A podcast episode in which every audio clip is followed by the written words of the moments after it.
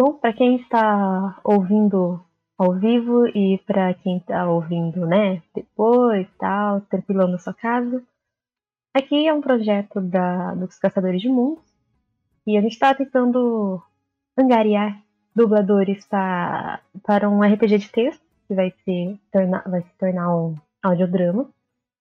Se chama Estandartes de Prata. É, para quem está aqui, eu vou comandar no, no chat livre um vídeo é, que fala da história do Japão rapidamente. Mas a princípio é, é uma história que se passa durante o pós, entre o pós Bakumatsu, que é a grande guerra, né? São mais de 100, 200 anos de guerra, de na guerra sangrenta que ficou marcado na história como é, ponto-chave da, da história que justifica a próprio não me engano, o próprio, a própria bandeira deles também, né? É, que é o vermelho do sangue, o branco da paz. Geralmente é relacionado a isso, né? Posso estar falando merda, mas é por aí. Ah, e ele começa, né, nesse pós-Bakumatsu, alguns anos já depois do início do da era da era, oh, caceta, esqueci o nome. Mas enfim, é o pós-Bakumatsu é uma considerada uma era de paz, onde o shogun, né, que é tipo um presidente, governador do, do país naquela época, né, é o Tokugawa, né, o Tokugawa, ele, lembrei, período Edo.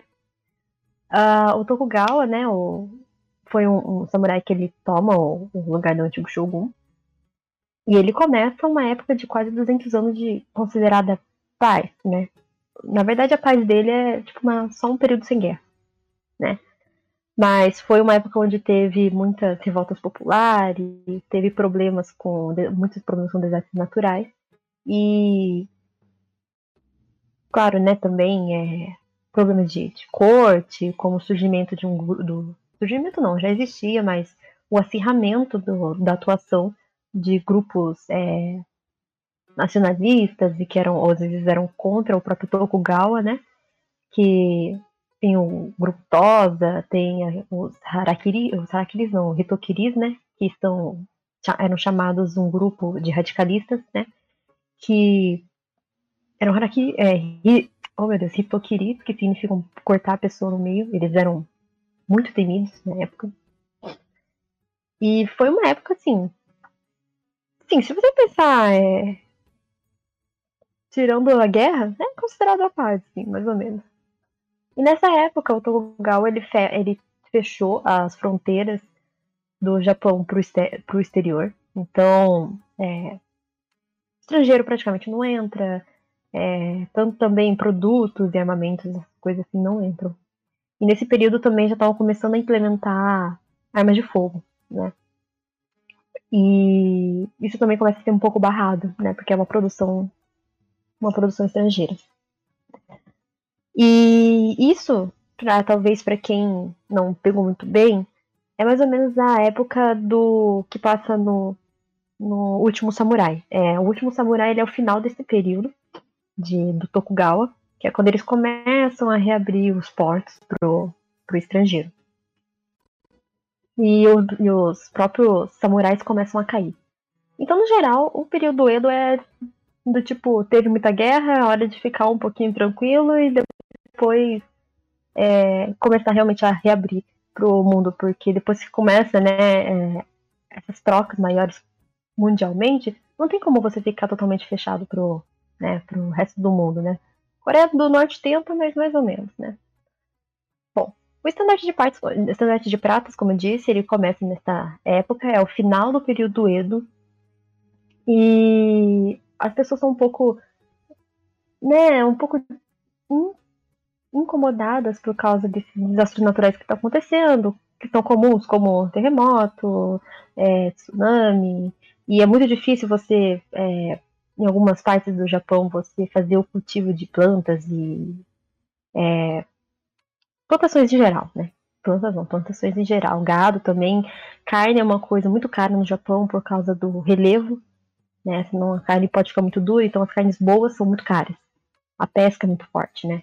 É, hidro, é, hidrovis e tudo mais, essas coisas assim são mais utilizadas. Então, é, se você tem algum problema com a natureza, né? Algum, se a natureza tem algum problema com você, a, o próprio país ele começa a sofrer economicamente, politicamente, porque tudo eles dependem dessa coexistência, né? Até porque é uma ilhazinha, então se você não estiver de bem com a natureza, sinto muito, mas você vai estar bem. Bom, como eu disse, como é o período pós-Bakumatsu, o período pós-Grande Guerra, né? Os samurais nessa época são muito ricos. E vivem meio ao luxo, né? Pelo menos os mais famosos, né? E são amplamente respeitados. E nessa época também, é, os samurais mais ou menos por causa que você tem que seguir uma, um pensamento, né? Um, um, o Bushido, né? Não é qualquer um que vira samurai, mas geralmente as pessoas eram assim, elas começavam, o pai tinha uma profissão, o filho tinha essa mesma profissão, e geralmente os descendentes seguiam a mesma função. É, os samurais em si, eles teriam, não necessariamente o seu filho vai ser um samurai, porque se ele não necessariamente se for, é, como fala, se ele realmente não aceitar o Bushido, né, que é uma série de leis que o, que os, e crenças que os samurais seguem, ele não vai ser um samurai, né? Então é um, uma pequena exceção, mas no, geralmente é, quando o cara é um vendedor, ele vai ser um vendedor. Se ele vai ficar rico, geralmente não, geralmente não sai muito ali da riqueza, não muda muita riqueza, mas pode acontecer. Enfim, essa é a época dos standards. E nesse período, o Tokugawa está começando a abrir os portos.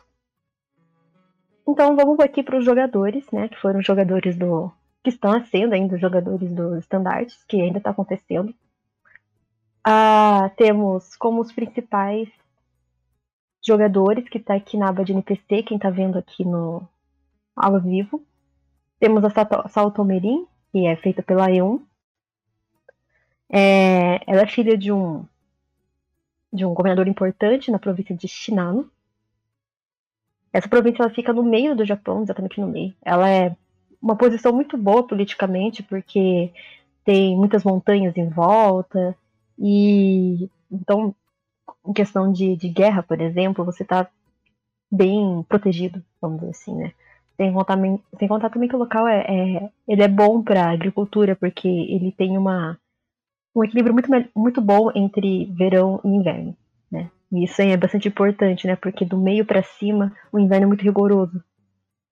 Então é um lugar perfeito para essas coisas. E também porque dá para você ir tanto para cima para baixo do, do país, do país tranquilamente, já que você fica no meio, a mesma, mesma distância. E essa província é Shinano, né? Ela fica num lugar que tem o próprio nome da família dela, que é uma província chamada Saltomo. E essa mulher, ela, essa mulher que tem mais ou menos 20, 21 anos, ela morou no exterior por muito tempo. E agora que é, o Shogun está começando a abrir as, os portos e tudo mais para os estrangeiros, ela está voltando para casa do pai. Também porque ela recebeu uma carta falando que o pai estava mal e que ele precisava dos herdeiros ali, já que a, a irmã mais nova não pode né, tomar esse poder. E o filho mais velho, ele se perdeu numa dessas guerras, pequenos combates que teve durante esses anos, né? Ele se perdeu. E era uma, uma, uma família diferente das outras. Ele valorizava a força, né, o poder feminino. E nessa província, né, é, ela adquiriu né, esse poder para poder viver lá, esse, essa, essa respeitabilidade. Né? Então, ela poderia ser a sucessora né, desse Damio, né, desse senhor de, de feudo. Vamos chamar de feudo porque pessoas têm uma percepção melhor. E então, né, é, ela chega até o pai, descobre que o pai tá mal. A família, ela tem uma. Tem uma. Como fala? Ela tem um. Um conhecimento ali, né? Não conhecimento, mas uma fama de que a família inteira é amaldiçoada. É a primeira mulher do cara morrer, do, do Saltome, Takeda Saltome. Takeda não, é Mogami Saltome. É, a primeira mulher morreu, a, a segunda mulher também morreu pela mesma doença que ninguém sabe o que é. A filha pode vir a morrer também, que ela já está exibindo alguns, alguns índices dessa doença. O pai já está morrendo, então é considerado tipo uma família amaldiçoada, né? Vamos falar então do da personagem em si, dessa Altomerin, que a gente está abrindo aqui para alguém dublar ela. Tem a sinopse dela aqui no, na aba de NPC. Mas no geral ela é uma mulher ambiciosa, é, que foi, que foi educada, apesar de ser educada como uma mulher, foi educada como uma mulher entre homens. Então você não tem que ser só boa, você tem que ser, tem, sempre ser perfeita para fazer tudo no meio dos outros, né? Até porque você facilmente pode ser menosprezado ou perder o seu sua reputação, né? E, e ela conhece os governadores, os atuais governadores de Shinano, né? Que no, por um, é, um, uma adaptação aí eu chamei de Shinado. Ela conhece, viveu um tempo com os filhos do governador de Shinado, que é o Takeda Shinado. Conviveu, com, conviveu por um tempo com os filhos durante a infância. E depois ela viajou para o exterior, então perdeu contato. É, quando ela descobre que o filho acaba. O filho não, o pai dela tá morrendo. E que o próprio governador destinado tá morrendo também por quase a mesma doença. O pai envia ela para ter certeza de que. Envia, né, pro castelo onde eles estão. para ter certeza de que esse poder vai ser passado pro filho mais velho tranquilamente. Esses dois líderes, eles são amigos. Então, é, é uma, é uma coisa que ele tá fazendo pra, também para é, reforçar esses laços dois, dos dois, né? Porque ultimamente estava é, tendo alguns estremecimentos, porque como estava começando a faltar alimentos por causa dos problemas de desastres naturais, o Tommy falou que não, eu vou cuidar da minha vila primeiro, depois eu cuido do, do resto, porque ele é, a região dos Saltomes era uma região muito produtiva e, e eles, né, desviavam parte da produção para o resto da província. E eles param de fazer isso depois de um tempo. Então a relação estava estremecida e ele envia a filha, nesse momento complicado, para para cuidar da cerimônia de transição de poder. Nisso, é, o pai dela acaba contratando duas pessoas para para acompanhar ela. Um deles aqui é o Masayashi Shin, que é feito aqui pelo meu querido amigo que está né, me apoiando nessa gravação, que é o Torin. Ele é um Shinsengun, que é tipo considerado a polícia da época, é, nos, em todos os sentidos, ou seja, eles eram bastante respeitados, mas também tinha lugares que eles eram considerados milícia. Então, mas nesse caso ele era uma pessoa aparentemente boa. É, Shin, você quer falar um pouco do seu personagem? Ou, Tori, desculpa. Uh, bem, basicamente o Shin era uma pessoa bastante gentil, até demais, com todos ao seu redor. Mesmo que leve ele. Muito gentil. É, muito, muito gentil. É um pouquinho até o contrário da época, né? Mas é muito gentil. Fazer o que, né? A gente é a raridade. Por mais que essa gentileza leve alguns problemas pessoais para o lado dele. Porém, Ei. ele é bastante protetor. Ele ama muito seus dois irmãos que ele tem, né? assim como a, a família que ele protege. Ele aceitou como se tornar um Shinsengumi por conta de sustentar a sua própria família, que não tinha condição financeira. E também dizer, como posso dizer, permitir com que seus irmãos tivessem um futuro melhor do que ele mesmo está tendo. Né? Não é uma vida fácil. Não está sendo fácil, né? Um momento. Então. Hum. Até porque o próprio treinamento dos Shinsegumis é bastante pesado. Sim. Né? Então. E isso foi vocês, é, ouvintes, vocês vão saber, até mesmo durante a missão dele, né, de proteção da RIM e tudo mais, esse acompanhamento, ele teve a sua habilidade testada, de certa forma assim. Ficou dias batendo numa árvore. Só que na árvore não acabou. Eu acabei deixando ali de lado, não queria derrubar uma árvore que a gente não apoia o desmatamento.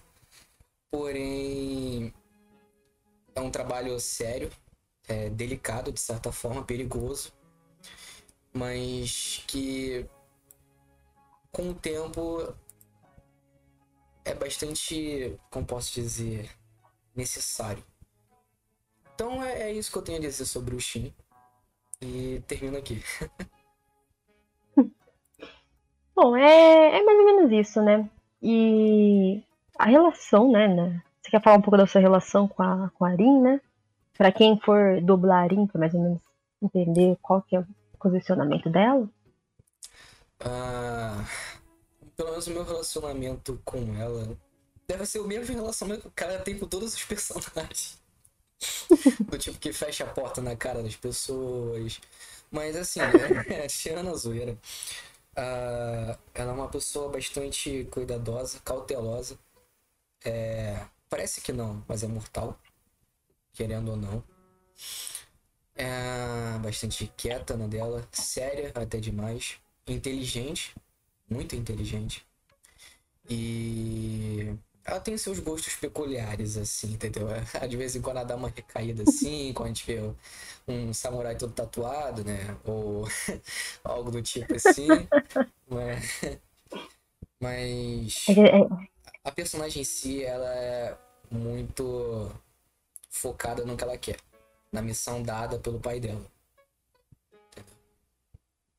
E é basicamente isso que ela. Ela tem uma relação muito respeitável com o Shin. Entendeu? Então. Uhum. Eles, por mais que eles não tenham aquela amizade, tipo, nossa, minha amigona, para tratar de uma forma informal, ela respeita ele bastante, assim como o Shin a respeita bastante. Até porque uhum. tá simplesmente acompanhando ela ali. Entendeu? É como se fosse uma chefe dele ali, digamos. Ela é, né? Ela é. Ela é. E... É, mas o respeito se formou mais na.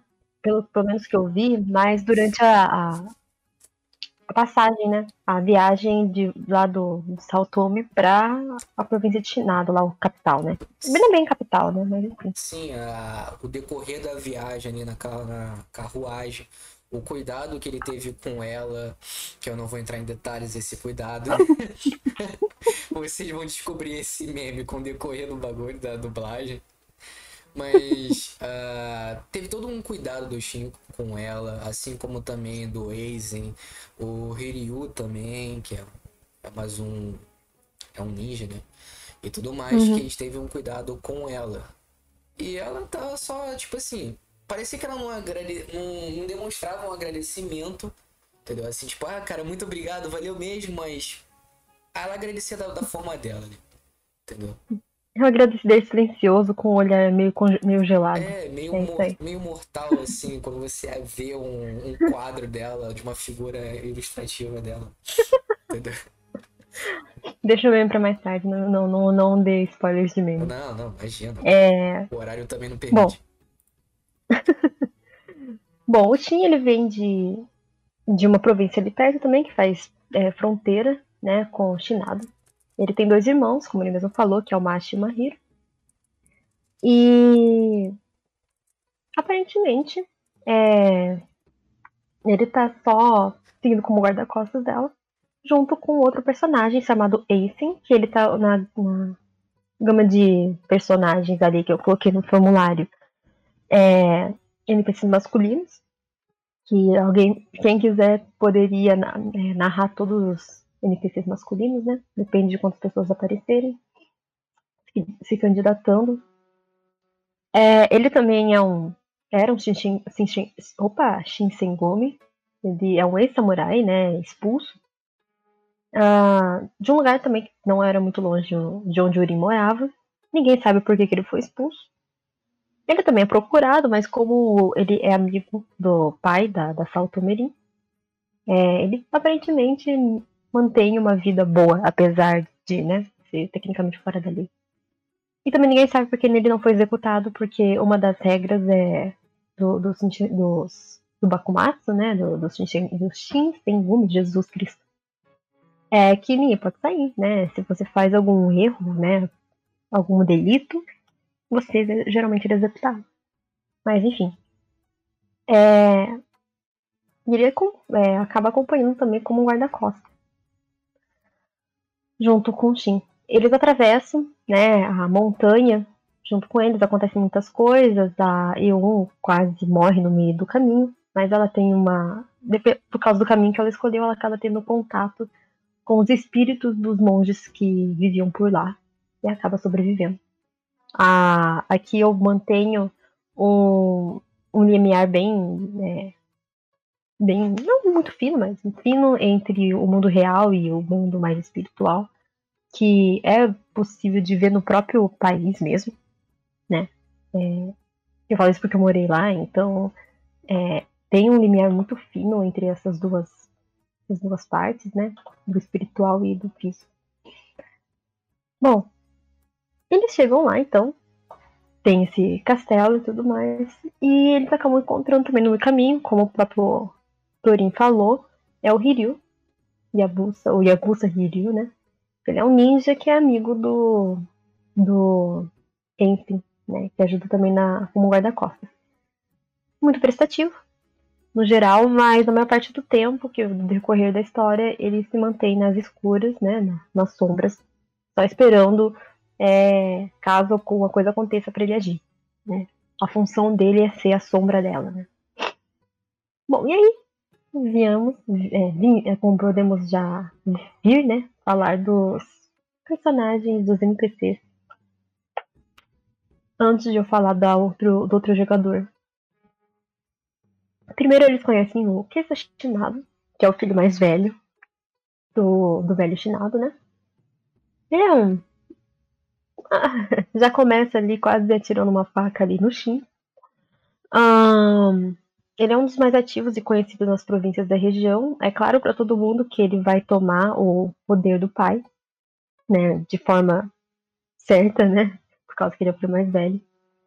E ele foi um dos únicos que ajudou, um dos únicos que ajudou o pai a tomar a província, né, porque a província era de Nagan, de um NPC chamado Nagan.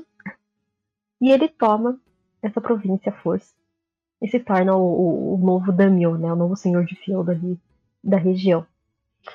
E os chinados, em geral, eles são considerados, né, é, pessoas que não, não toleram muito intimidação, que não perdoam muito fácil certas coisas, eles são, sempre vão lembrar disso, e geralmente são todos calculistas, né, e estrategistas. E o Kessa, ele é a figura escarrada do pai mais novo. Só que o pai é mais vingativo, né, o filho, né, o Kessa é um pouco mais estrategista. Ele, ainda que acaba te prejudicando, ele não tá fazendo isso por mal. Ele tá fazendo porque ele é um filho da puta mesmo, desculpa. Dá uma hesitada nessa parte. ok.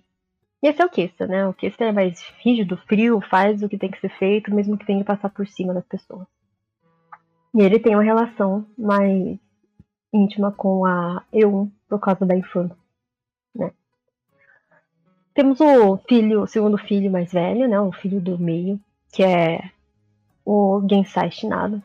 Ele não sabe muito dele, ele morou muito, muito tempo fora. E quando ele volta para casa, ele vê, dá pra ver que ele é um japonês meio estrangeiro. Ele se veste mais um, um estilo mongol. É um brutamontes grandão, quase um búfalo. Ele só para quando estiver morto numa guerra. Ele é mais pro lado militarizado. E ele cuida da segurança do castelo, da província em. Ele é tipo general, general do exército, vamos dizer assim, da província. É, poucas palavras, é mais um brutamontão mesmo e prefere conversar com as pessoas com mais na espada do que falando mesmo. Temos um outro NPC, né? O terceiro filho, o mais novo, que é o Taziaki Rukshinado, que ele tem uns 24 anos, hoje tem uns 27, tá mais por ali. Ele é um dos três filhos, o mais novo e o mais indiferente com a, com a herança dele, né? Ele é do tipo que tá seguindo as ordens dos pais, né? Do pai em si, porque a, a mãe morreu. Ah, mas também não tem nenhuma ambição sobre isso, né? Se o pai mandar, ele vai lá e faz. mas também se ele vê que tá tudo correndo perfeitamente, ele vai embora. Vive praticamente bêbado a maior parte do tempo, mas não é aquele bêbado chato, ele só bebe demais mesmo. É muito conhecido nas regi regiões mais exóticas do país. É, busca geralmente se divertir, né? Ele e o filho bastardo, né? Que acabam descobrindo que é o filho bastardo depois. E acaba renegando, às vezes, o sobrenome para poder é, ir até esses lugares para se divertir, né? Porque se você é filho, por exemplo, do Obama, se você tiver Obama no seu nome, as pessoas não vão te tratar normalmente, né? Ele também ficou no exterior por um tempo, tem uma boa relação com as, as irmãs Kaminari, que é filha do falecido tio, né? O, Take, o Saltomi Takeshi, né? Que é o, o Otai, o senhor da, do feudo.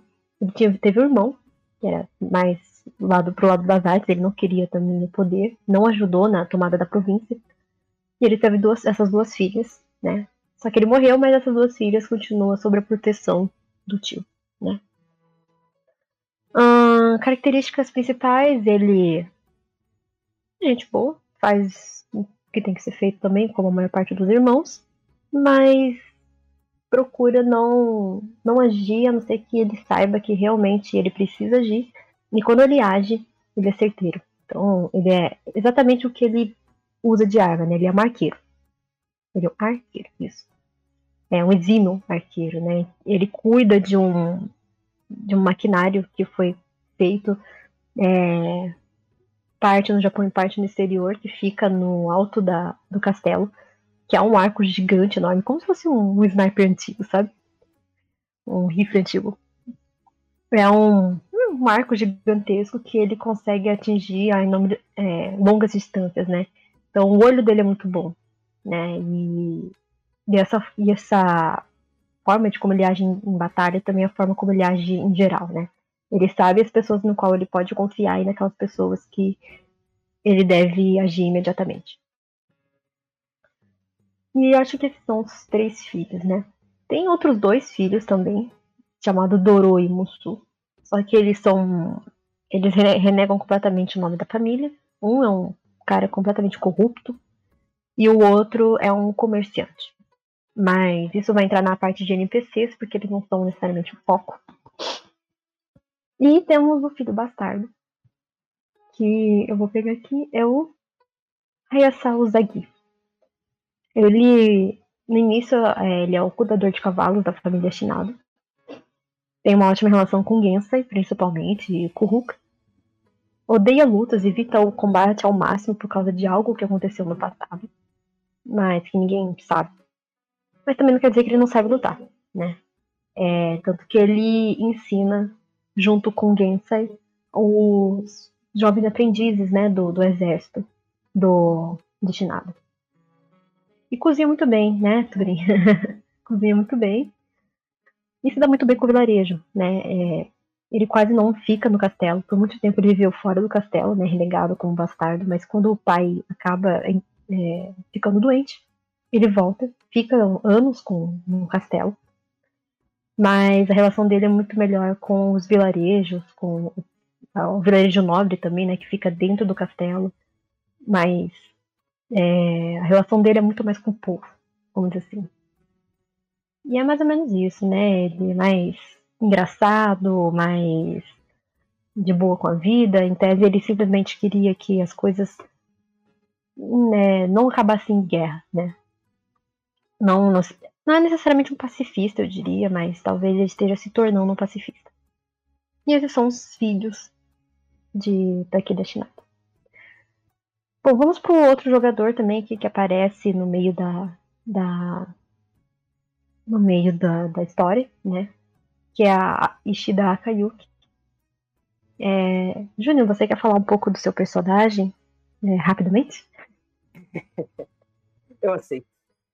Uhum. Só, ah. só é, a, a, fazendo um adendo, é, o próprio Júnior vai dublar os seus próprios personagens e eu vou valorizar os jogadores para dublar os seus próprios personagens, se, se eles quiserem. Então, pode fazer ali seu, seu pequeno final. Cara, a Kayuki, tipo. A Kayuki é uma uma jovem de uns 20 anos que, se fosse para definir em uma palavra, a jornada dela como um todo, seria de reafirmação. Mas não é uma reafirmação para alguém ou sobre algum erro que ela cometeu. É uma reafirmação para com ela mesma. Assim. Ela, basicamente, ela sempre foi uma lutadora. No, na infância dela era tipo, ela treinava com um mentor que passava todos os conhecimentos assim de era muito bom porque a família dela era uma família prestigiada que tinha recursos para conseguir gente de capacidade e ela treinava com esse mentor que basicamente ela conseguia derrotar pessoas muito mais velhas e experientes e ela amava esses, essas lutas. Só que ela a família dela era muito próximo de outra família, a família Takagi, que eram praticamente tornaram aliados de guerra e isso fez com que essa proximidade das famílias fizesse com que o filho único assim da família Takagi, que era que é o Ryuji, se tornasse praticamente o irmão para E assim como ela gostava de duelar com todo mundo, não era diferente com ele. Ela também gostava de duelar com ele. Só que tinha um problema.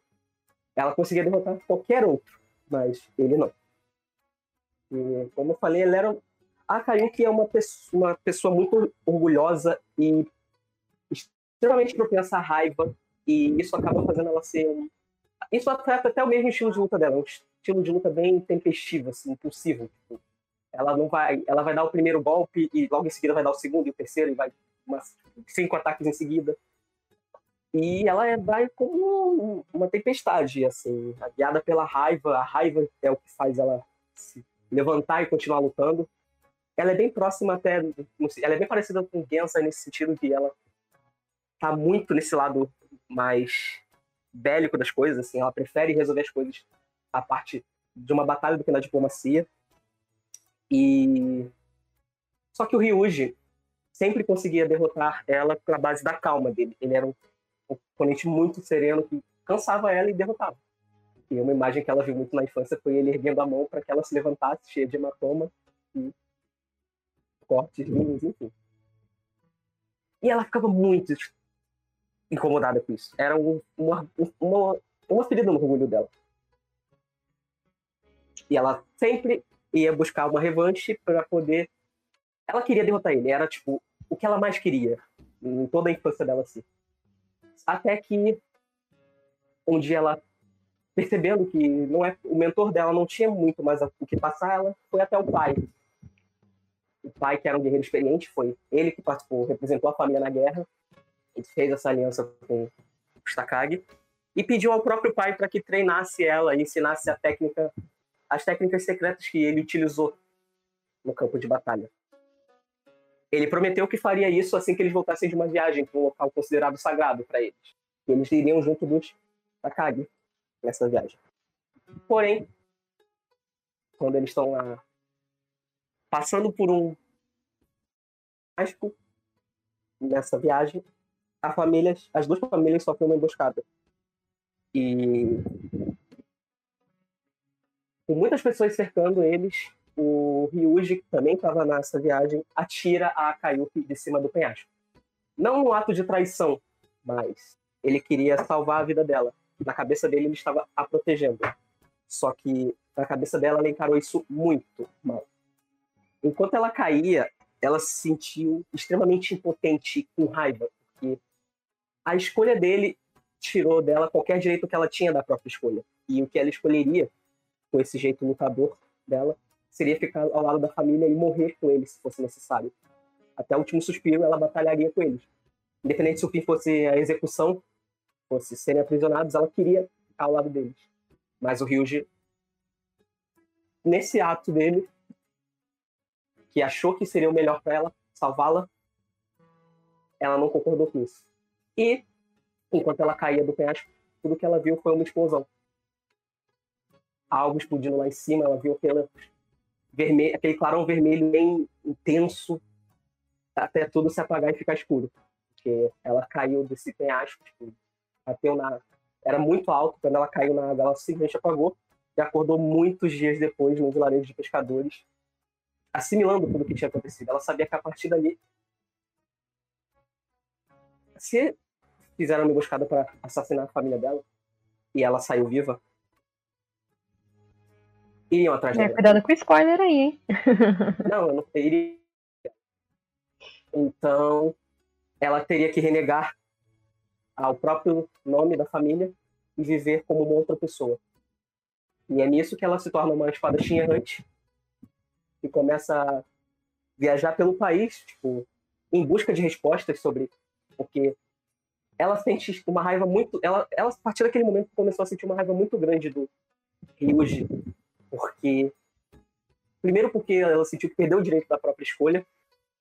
Ela também sentiu muito ela ficou atormentada porque como ela caiu, ela só viu a explosão, ela não sabia o que tinha acontecido com quem ficou lá em cima. Então a dúvida foi algo que seguiu ela por muitos e muitos anos. E o orgulho dela estava ferido além de da recuperação. Porque talvez a pessoa que ela nunca foi capaz de derrotar, com quem ela queria uma revanche dessa vez ela tinha esperança de que conseguiria. Porque na volta da viagem o pai dela ensinaria algo que talvez ela conseguisse usar como uma carta na manga que faltava para ela derrotar ele. Só que agora, com o acontecido lá emboscado, talvez ela nunca aprendesse essa carta, talvez ela nunca mais visse o Ryuji. Então, muitas dúvidas começaram a atormentar ela e ela passou a ser uma pessoa que seguia a vida acompanhada por fantasmas do passado.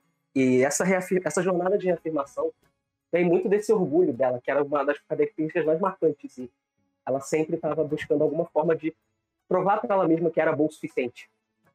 Era como ela conseguiria ter uma revanche com alguém que ela nem sabia se estava vivo, o que tinha acontecido.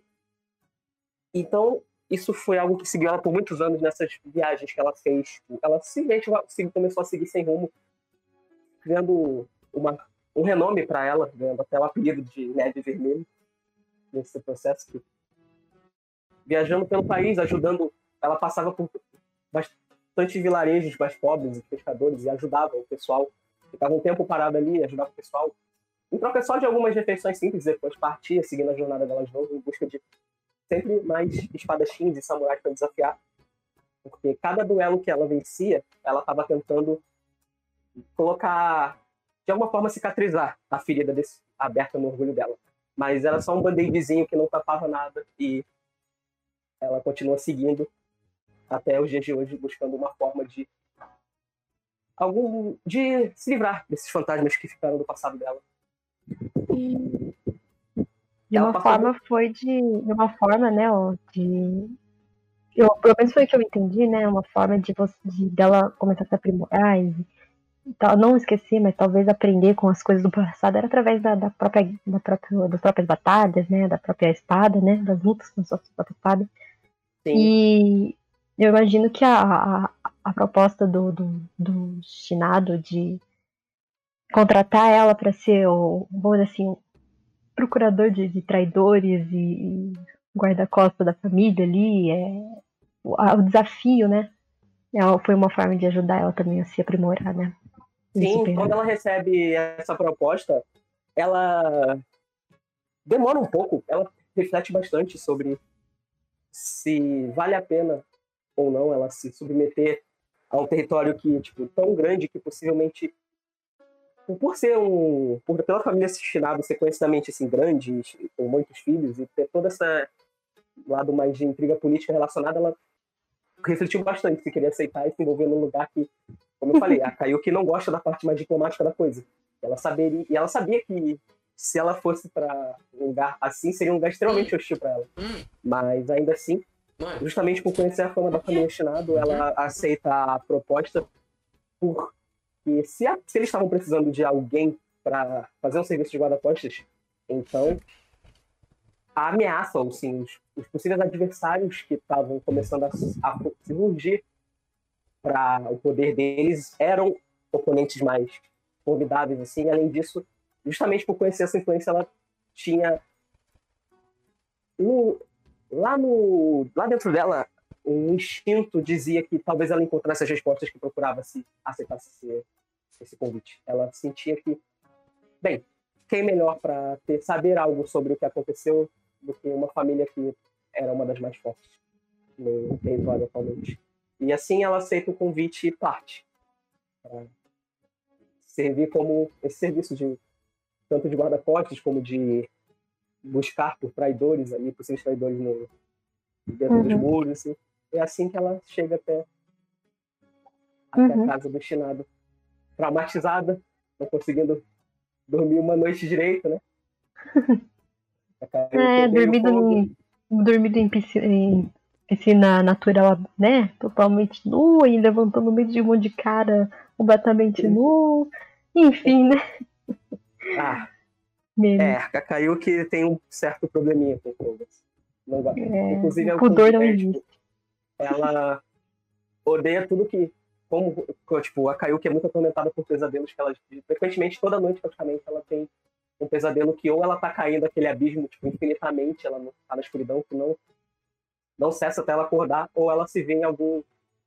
Ela se vê em algum local inundado por chamas, assim, tipo, tá pegando fogo completamente. Aqui. A última coisa que ela viu antes de todo o passado dela ser destruído, tudo virar fantasmas, assim, de dela perder tudo, foi aquela explosão de chamas. Então ela associa muito isso ao, a tudo que ela perdeu. Então ela sempre tem esses pesadelos com locais assim, pegando fogo, círculos de fogo se fechando nela, ela vendo silhuetas dentro do fogo de pessoas gritando. Uhum. E, tipo, né? e ela tem muitos esses pesadelos, e justamente por isso ela tem um certo pavor extremo de fogo, ao ponto de não gostar nem de abraços, nem nada que remeta ela de calor. Ela é muito. Uhum. Ela tem uma versão muito forte. É qualquer coisa que seja um pouquinho mais. Uhum. calorento, assim. É basicamente. uhum. E, bom, é nessa vida, na vinda da, da Kayuki pro, pro castelo também, que ela encontra né, os filhos dos Chinados, conhece os filhos, os filhos do, Takeda Shinado. E também conhece uma NPC icônica aqui também, que é a Cacefo, que é governanta, né? A Cacefo Roredin. Ela é a governanta do, do castelo, como por falado, como acabei de falar, né? Os olhos e, ouvido, e os ouvidos, né, do, do Daniel, né, do senhor. Ela é uma rígida professora, tem uma língua afiada, extremamente perigosa. Ela cuida especificamente, na verdade, na maior parte do tempo, das gueixas do castelo, né? A, o castelo em si ele não tem tantos é, né, guardas por dentro, né, mais fora, né, ao redor do castelo. E dentro, as geixas ali são consideradas os guardas, né? Elas são treinadas pela Caceifo para ser rápida, ser forte, saber como utilizar todas as armas que possíveis, né? Do, tanto como pessoa, como uma, uma mulher, né? Todas as armas que ela pode oferecer para proteger a família e claro, também se proteger, né? A, a Caceifo, né? Ela acaba sendo bastante admirada pela eu, Leon não, pra não confundir o nome, pela Rin, né? Porque as duas, de certa forma, são parecidas, apesar de usarem armas diferentes, né? A Caceifo pela força, né? Que ela tem ali dentro.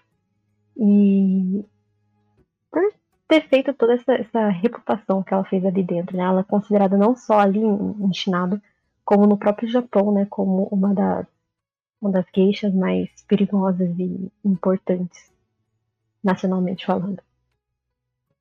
E ela tem, né, um, um mecanismo muito, é, muito interessante que foi feito pelos próprios Shinados, né?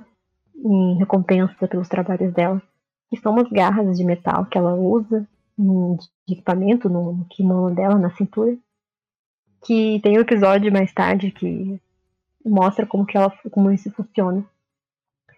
E cara, ela é ela é incrível, é incrível. Vamos dizer assim que a personalidade dela ali é quase que uma Evelyn de League of Legends, só que mais pouco, um pouco mais cruel e menos rígida. Menos rígida não, mais cruel e rígida do que a, do que a Evelyn, né? um, e uma das pupilas dela, que essa sim é a Evelyn no a Evelyn do LoL de, na época do Japão, que é a Minami Hanada. A Minami Hanada é uma das geishas que que fez quase todo mundo aqui da mesa fica puto com ela. Ela é uma das, uma das mais novas, mais, mais experiente, talvez pelo que ela foi, a, ela foi atrás para se tornar mais experiente, era praticamente a sombra da Cacefo. E uh, o subtítulo que eu coloquei ali para ela é praticamente o que define ela, que é ela é uma das piores cobras que existem lá. E extremamente é, sedutora e um pouco masoquista, talvez. Mas ela é uma das, uma das primeiras triagens, vamos dizer assim, do castelo para achar traidores.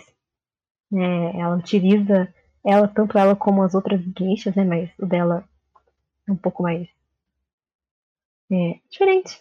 Ela usa um, um líquido um pouco mais aprimorado, que diferente das outras gueixas, que é só para dopar a pessoa, ela conseguiu fazer quase que uma espécie de um soro da verdade, né?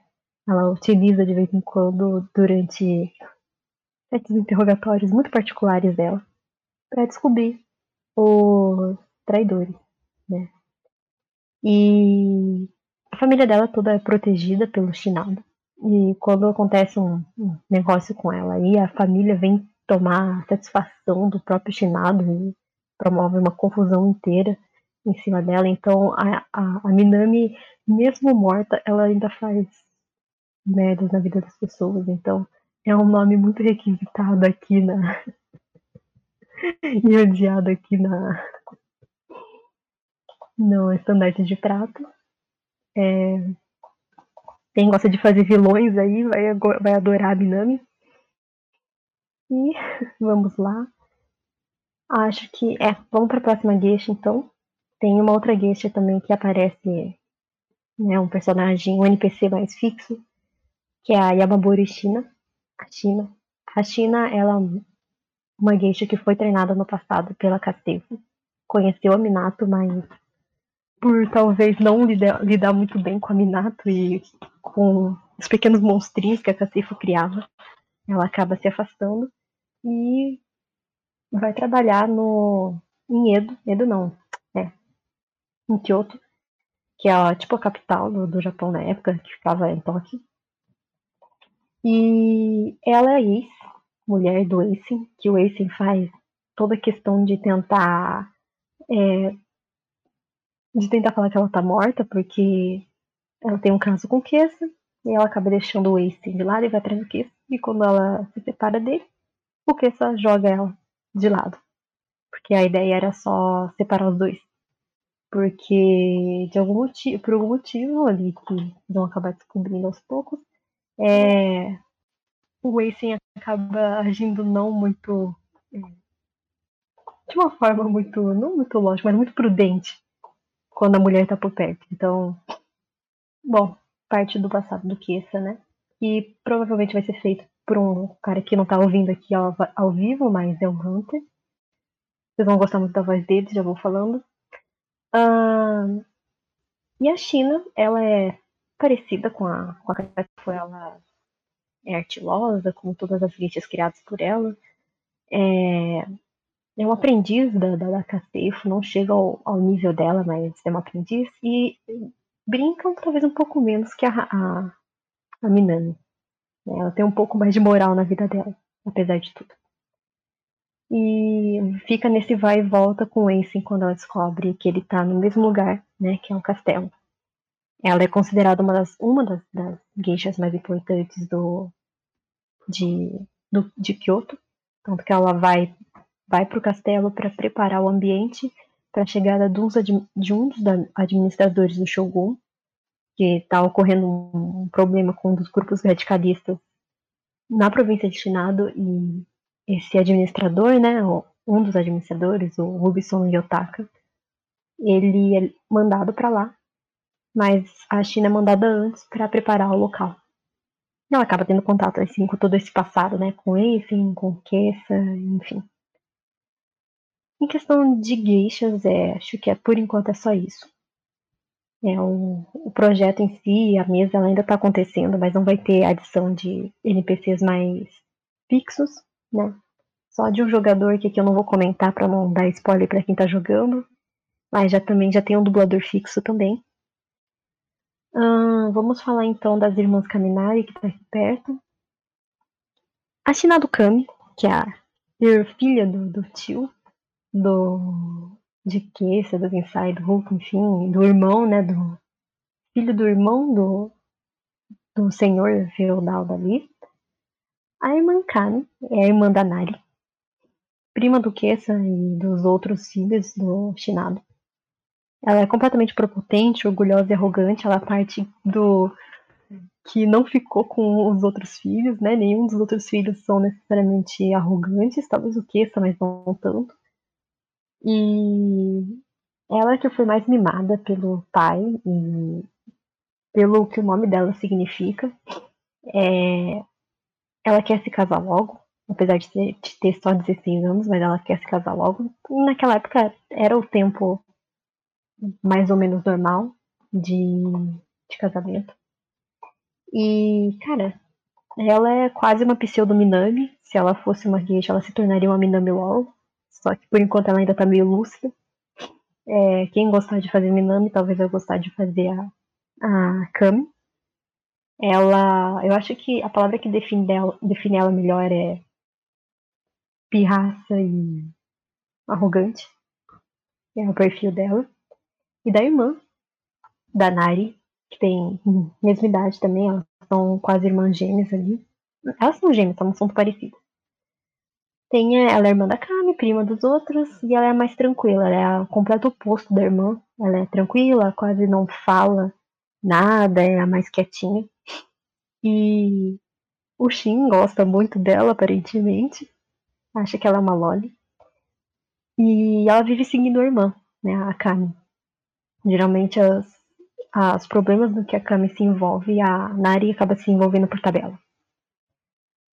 Uh, e dentre as mulheres que estão ali, né, agora não faz parte da, dos chinados, tem a mulher que é, é, responsável pela ala médica do castelo, né, que é a Shinzo Ao, ela tem 26 anos, ela é protegida do Ensi e era uma antiga, antigamente era amiga da China, antes dela fazer toda aquela merda. E é um amor de pessoa, ela é aquela menina fofinha, quase uma Nari, né? Bem tranquilinha, ela cuida das pessoas, ainda como, assim, como se fosse enfermeira dali. E geralmente todo mundo gosta dela. Ela tem um acesso meio que livre por um caminho que só o Kessa conhece. E no geral, ela é mais tranquila dali. E ela meio que dá em cima do Shin, porque ela já tá com 26 anos, ou seja, ela não se casou ainda, e tecnicamente naquela época é considerada que ela tipo, ficou pra titia, entendeu?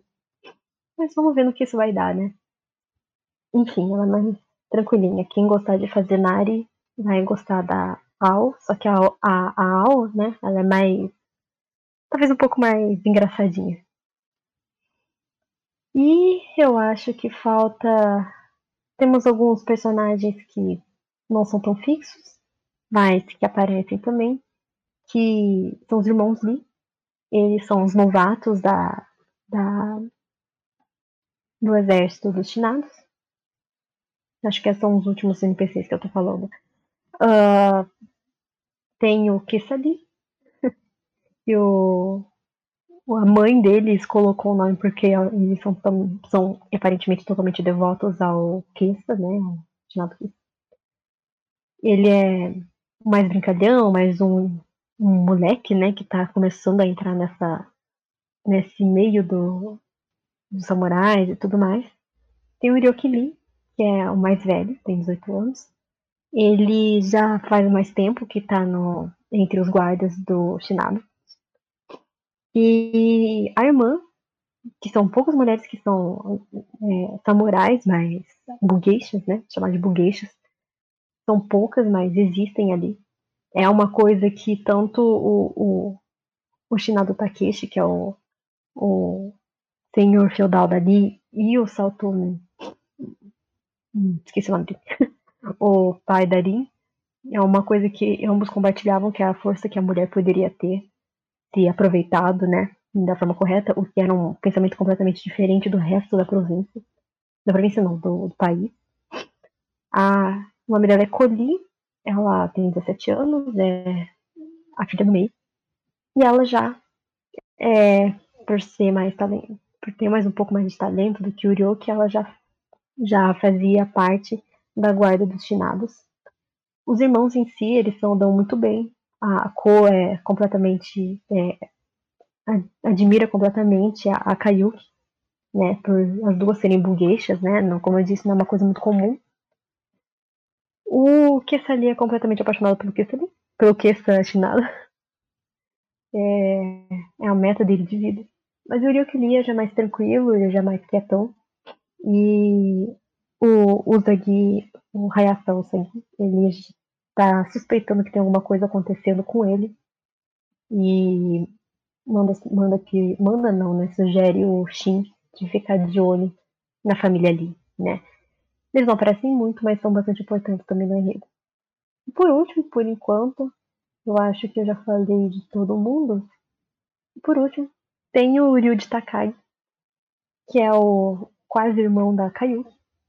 É, também está disponível para. O, o Ryuji está disponível para dublagem. Tem o mesmo, a mesma idade que ela, uns 20 anos. Ele aparece mais à frente, é, dando um pequeno spoiler, mas é preciso, porque ele tá, né, como possibilidade de dublagem. E é o que a Kayuki falou, é completamente tranquilo, é mais, mais pro lado estrategista do que necessariamente de combate. Tanto que no embate que é narrado, ele não necessariamente pega na, na, na, na katana para lutar, ele lida da, com a situação de uma outra forma. E ele é o, a, cal, a em pessoa ali do, dessa dupla dinâmica, né? Bom, no geral é isso. A campanha ela já tá do meio pro final, então por isso que eu tô falando que não muitos NPCs vão ser adicionados futuramente. Então, esse é mais o que importa por enquanto.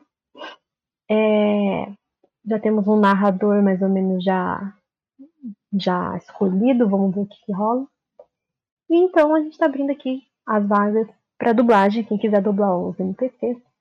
É, eu vou enviar o formulário aqui de novo para quem quiser é, se candidatar. Hoje eu estou só mais falando dos personagens. É, mais para frente vai ter uma reunião falando é, de como vai ser as gravações, é, Talvez se quiser saber um pouco mais do personagem, a gente pode conversar melhor. Né? Até porque agora não posso falar tudo, porque senão dá spoiler. E... e é isso. Então a gente vai gravando. Não tem dias necessariamente fixos, como se fosse narrar uma mesa, não tem dias fixos para para fazer a gravação. Então, você pode pegar um dia e fazer todas as falas, você pode pegar o personagem com quem você vai ter interação e combinar um dia para vocês gravarem juntos, o que for melhor. É bem tranquilo nesse sentido. Então, fiquem à vontade, se candidatem. E quando, quando ele for transformado em audiodrama, vai ser publicado pela, acho que uma vez por semana, pelo menos, é, episódios do Estandarte de Prata. E você faz parte de uma das, da, das mesas públicas de RPG de texto que está sendo promovido pelo Caçadores de Mundos. É, quem quiser dar uma olhada também no, no nosso projeto no Padrim. Ele está constantemente sendo atualizado a, a, as modalidades, né, os planos que vocês podem escolher, mas tudo é conversável. E é isso. Muito obrigada por participarem, por ouvirem. E espero vocês nas nas gravações e nas publicações do, do, dos bastidores das gravações também. É isso aí.